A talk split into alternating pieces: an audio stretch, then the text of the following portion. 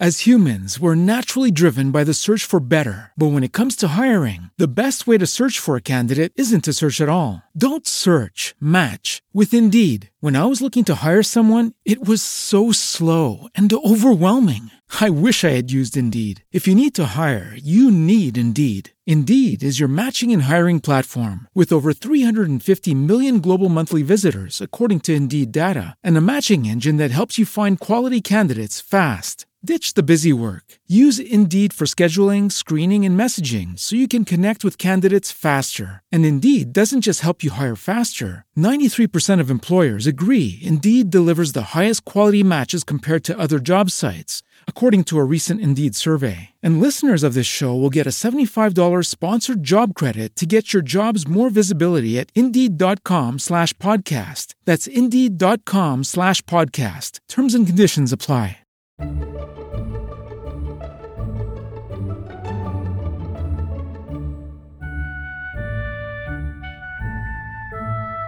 Bienvenidos a Trasteando en la Escuela con Marta Ferrero.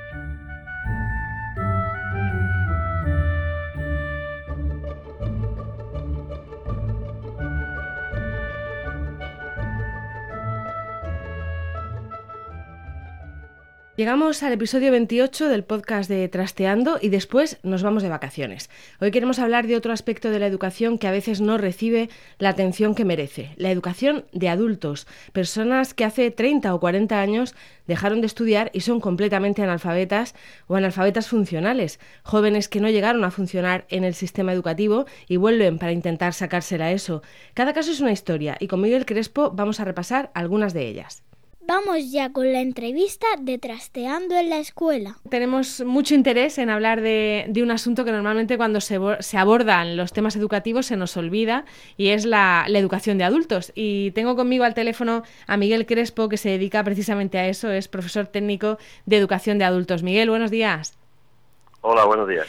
Bueno, eh, me imagino, no sé, ¿cuándo, ¿cuándo decidiste dedicarte a esto de la educación de adultos o fue una cosa que, surgió simplemente? ¿Que quisiste ser maestro y, te surgió esta especialidad o cómo, cómo llegaste hasta ahí? No, yo, yo estaba estudiando historia, eh, no me apetecía mucho la perspectiva de hacer oposición y del instituto, la enseñanza así obligatoria, digamos, no me atraía demasiado y entonces salió la, la oportunidad de ir a un centro de educación de adultos y, me apunté y bueno, esto hace ya 23 años y, aquí sigo. 23 años nada menos.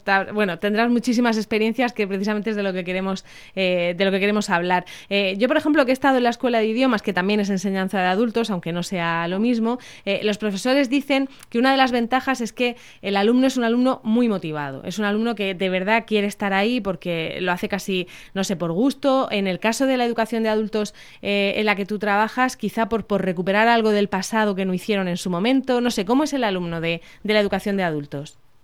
Pues en, los centros de educación de personas adultas la realidad es que el, alumnado es muy, muy variado. ¿eh? Hay una parte que es ese tipo de alumnado que tú dices, que va muy motivado porque quiere aprender inglés, porque quiere aprender eh, informática, personas mayores que, que han, han descubierto que, quieren, que quieren eh, aprender algo nuevo hay personas que, que casi no pudieron ir a la escuela y que lo que quieren es un poco hacer lo que no pudieron hacer en su momento. Y luego también hay otro tipo de enseñanzas que van más orientadas a reengancharse en el sistema educativo y que eh, son enseñanzas de acceso a universidad para personas adultas. Entonces, todas estas enseñanzas, efectivamente, como, como tú dices, pues son eh, personas que, que las clases son, son muy, motivantes para los profesores porque están deseando aprender, ¿no? Luego tenemos también otro tipo de alumnado que es un poco el que viene ya rebotado del instituto y que no se sacó la ESO y que viene, digamos, a sacarse lo que no ha hecho unos años antes y que ese pues ya viene menos motivado. Ese su motivación es más que aprender, pues es eh, la titulación. Es sacarse el título, ¿no? Y, ya está.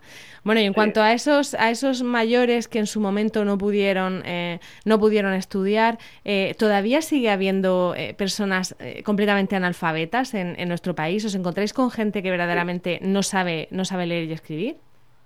Sí, tenemos todavía personas en grupos de alfabetización o neolectores, que analfabetismo o total o por lo menos funcional.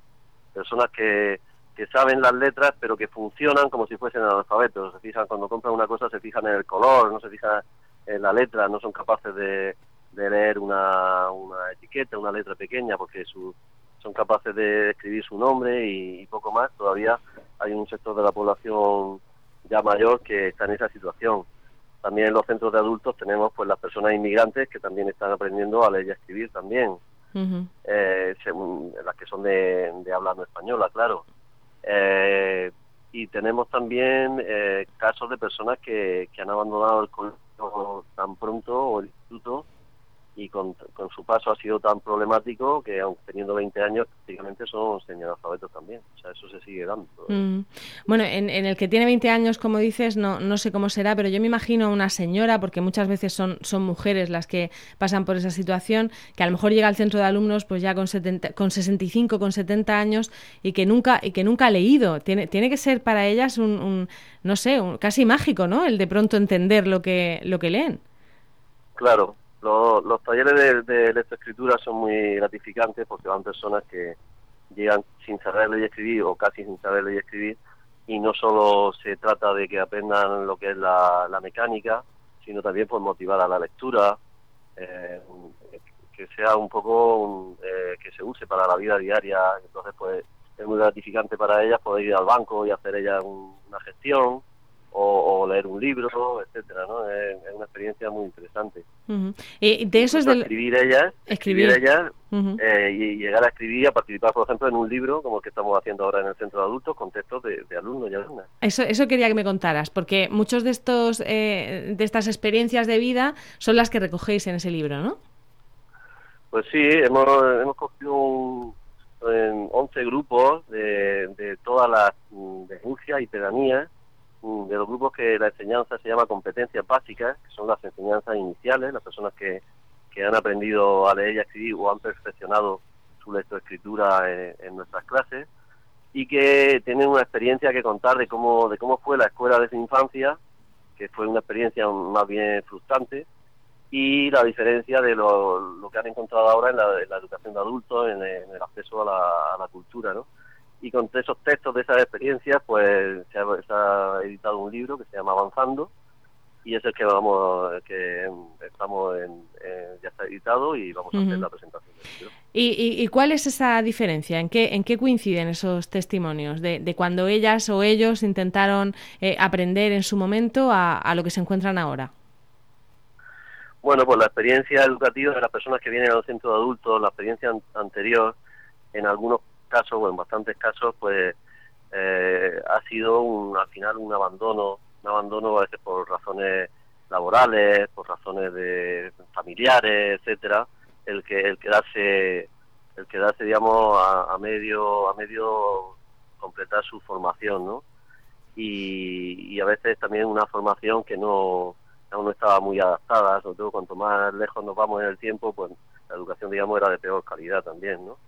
Y, la experiencia suele ser que, cuando descubren el centro de adultos, pues, pues, ven un poco un mundo nuevo. ¿eh? Claro. al compañerismo, a, lo que es la, la participación que pueden tener en un centro ya como persona adulta, que pueden que hay muchas actividades, que tenemos club de lectura, que tenemos grupos de teatro, en fin, muy diferente al tipo de enseñanza que, que tuvieron en, y cuando tienes que enseñar a, leer y a escribir, a la lectoescritura a una persona adulta, eh, ¿se utilizan los materiales que se utilizan con niños de infantil o, se utiliza otro tipo de, recurso? no, se debe, no se debe utilizar el mismo material porque el cerebro del adulto es muy diferente del niño. Eh, el niño aprende casi por, por intuición y las personas adultas tenemos más dificultades para aprender y en cambio lo que tenemos la gran ventaja es que tenemos más capacidad de comprensión. Entonces el aprendizaje adulto, de lo que sea, incluida la lectoescritura, debe basarse menos en la mecánica, menos en la memoria, que es lo que tienen muchos los niños, y más en la comprensión de lo que, de lo que se está haciendo.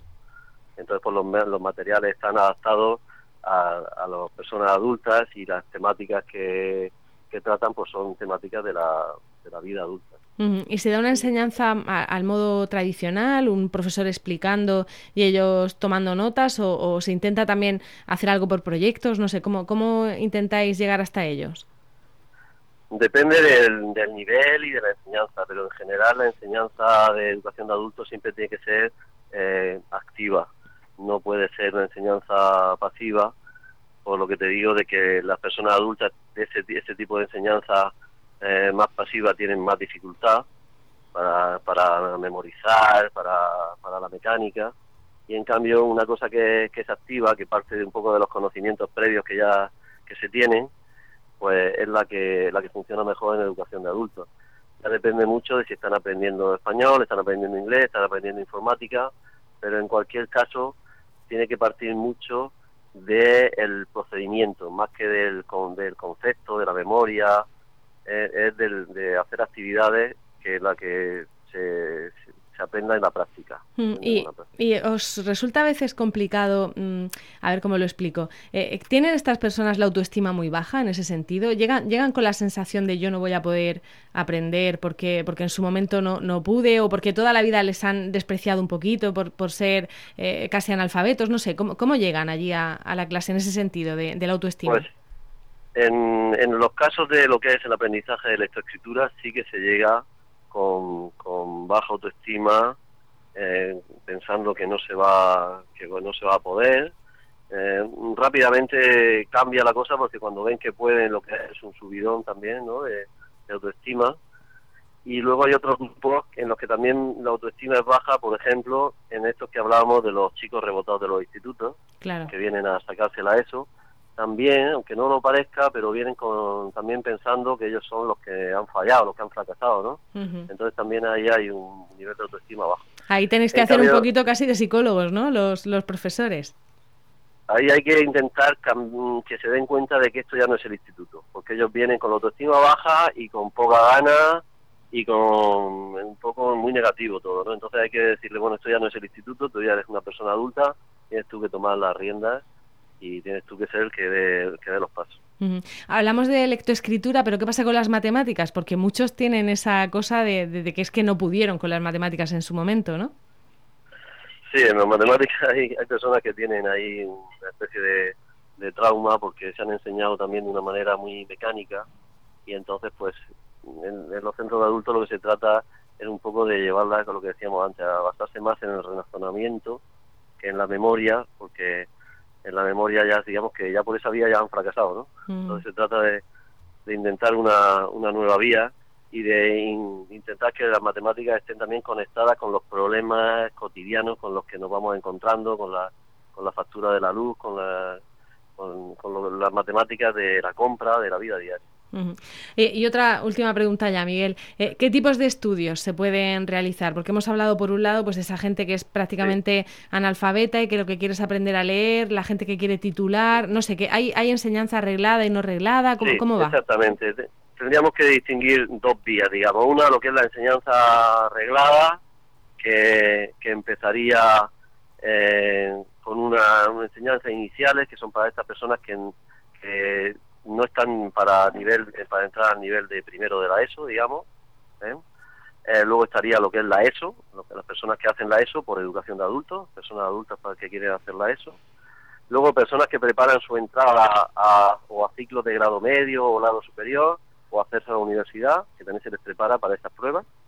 Toda esa sería la parte reglada, digamos, ¿no? La parte que es para reengancharse en el sistema educativo.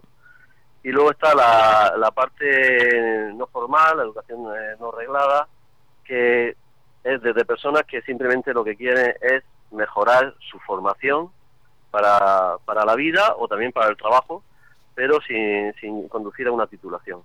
Y ahí hay personas que están aprendiendo francés, inglés o alemán, hay personas que aprenden español si son de fuera, hay personas que aprenden informática en distintos niveles básicos, pero en distintos, distintos niveles. Tenemos también estos grupos de, de lectoescritura y de grupos de lectura, que es para, pues para disfrutar aprendiendo, ¿no? Para, por gusto de, de, la cultura, ¿no? De desarrollar en nuestro nivel cultural. Y luego todo ese mundo que contabas de, de extraescolares, ¿no? De, de teatro, de todas esas actividades aparte. También tenemos talleres de pintura, talleres de teatro, sí, uh de lectura, sí, ese tipo de actividades también. Bueno, pues es un, es un no parar, desde luego, esto de, la educación de adultos. Pues Miguel Crespo, muchísimas gracias por contarnos cómo es esta faceta de la educación que, que, a veces pasa más desapercibida, pero que es muy importante. Imagino que por lo que cuentas, muy gratificante, ¿no? Eh, es de estas, de estas facetas de la educación que, que te da la sensación de que le has cambiado la vida a la gente, ¿no? Pues sí, la verdad es que yo creo que acerté en, su momento cuando me dediqué a la educación de adultos, no, no lo cambiaría por nada y todos los profesores que llegan a un centro de adultos, mm, vamos, lo ven como, como un sueño el poder dar clase a personas que, que están muy motivadas para aprender. Nosotros somos los que más los que más disfrutamos dando las clases. Esto es todo. Volvemos en 15 días en Trasteando en la escuela. En este episodio 28 hemos hablado de educación de adultos y antes de terminar y marcharnos de vacaciones, quería recomendaros otro de los podcasts de Milcar FM. Se trata de Eureka con Fran Molina. En él analiza productos innovadores de hoy y de siempre para que descubramos qué claves los hacen tan especiales, por qué triunfan o por qué triunfaron en su momento. Y además acaba de publicar un libro, así que completamente recomendable.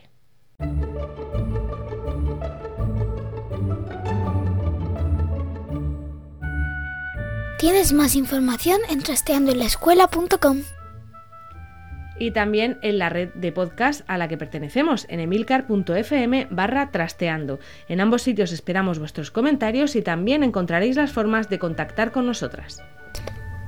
Nos despedimos, hasta pronto. Bye bye.